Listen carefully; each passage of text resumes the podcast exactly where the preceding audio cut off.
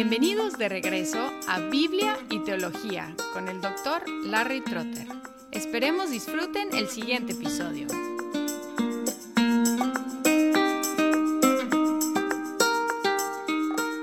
Terminamos el capítulo 3 de Gálatas, empezando en el versículo 25 hasta el 29.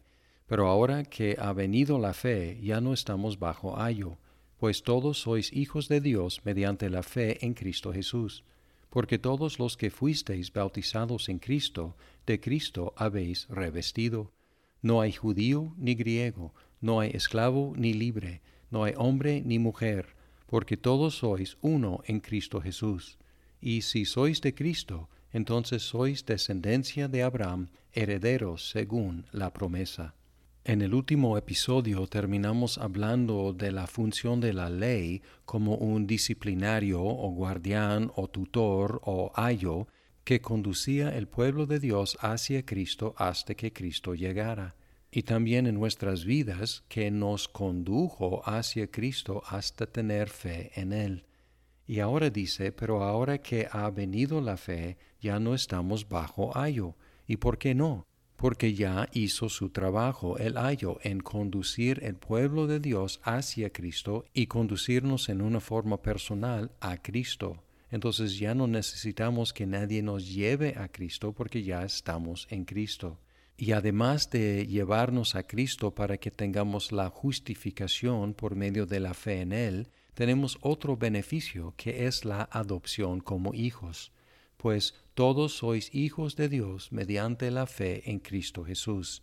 Estos dos beneficios de la justificación y la adopción tienen en común que son por medio de la fe en Cristo Jesús, y también tienen en común que son cuestiones de estatus o estado delante de Dios, de ser trasladados de condenados a aceptados justos delante de Dios es la justificación, de ser trasladados, de ser hijos del diablo a ser hijos de Dios, es un cambio de estado.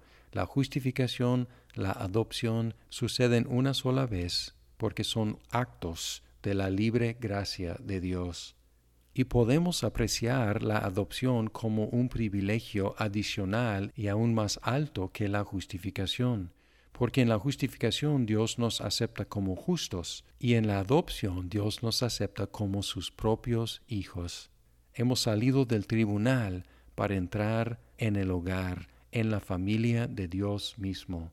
Y aquí liga nuestro bautismo con nuestra adopción, porque todos los que fuisteis bautizados en Cristo, de Cristo habéis revestido. La imagen es poner a Cristo como ropaje, y presentarnos delante de Dios con este ropaje. Si nos presentamos delante de Dios revestidos de la justicia de Cristo, Dios nos declara justos. Y si nos presentamos delante de Dios revestidos de Cristo, el Hijo de Dios, nos acepta como sus hijos, con todos los privilegios y responsabilidades de los hijos de Dios. Y por lo tanto las diferencias que creemos muy importantes entre nosotros y que nos dividen muchas veces los unos de los otros ya desaparecen en Cristo.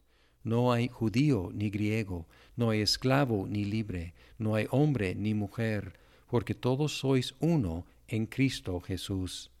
Después de la época de Pablo y quizás durante su tiempo también, cada día los judíos, libres, varones, daban gracias a Dios por hacerlos judíos y no gentiles, libres y no esclavos, y hombres y no mujeres, porque los judíos, libres, hombres, tenían los privilegios, y daban gracias a Dios por esos privilegios. Encontramos estas tres categorías en esa oración que son las mismas que las categorías aquí en este texto. No hay judío ni griego, una diferencia racial. No hay esclavo ni libre, una diferencia económica. No hay hombre ni mujer, una diferencia biológica de sexo.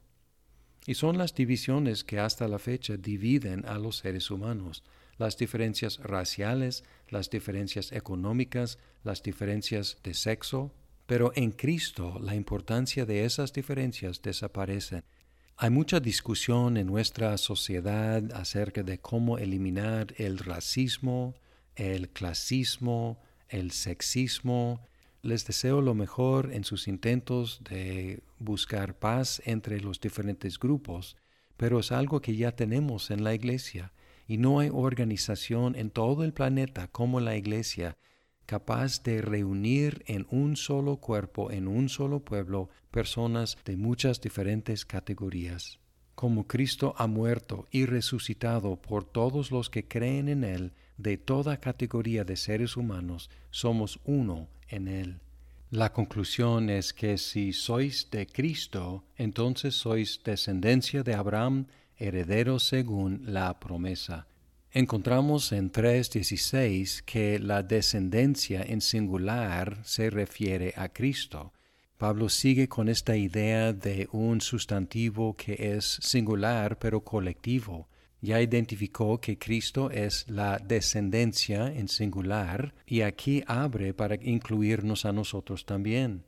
Entonces sois descendencia de Abraham y herederos según la promesa. Y aquí está elevándonos a un privilegio que disfruta Cristo. Si ya nos elevó al estado de su justicia y nos elevó al estado de ser hijos como Cristo es hijo, también nos eleva al estado de ser descendencia junto con él, descendencia de Abraham, y herederos según la promesa. Si Cristo el Hijo de Dios es el heredero, nosotros en Cristo herederos. Estos privilegios parecen ser exagerados, justos en la justicia de Cristo, hijos de Dios, como Cristo es hijo de Dios, descendencia de Abraham, como Cristo es descendencia de Abraham, y herederos de Dios, como Cristo es heredero de Dios. Si eres de una categoría en la sociedad privilegiada, o si eres de una categoría marginada, tus privilegios no te pueden salvar, y tus desventajas no te pueden excluir. No importando de qué grupo eres, la única forma de estar bien con Dios, justo delante de Dios, y la única forma de ser hijo de Dios es por medio de la fe en Cristo Jesús. Muchas gracias por escuchar este episodio. Si estás disfrutando Biblia y teología, por favor compártelo con tus amigos. Hasta pronto.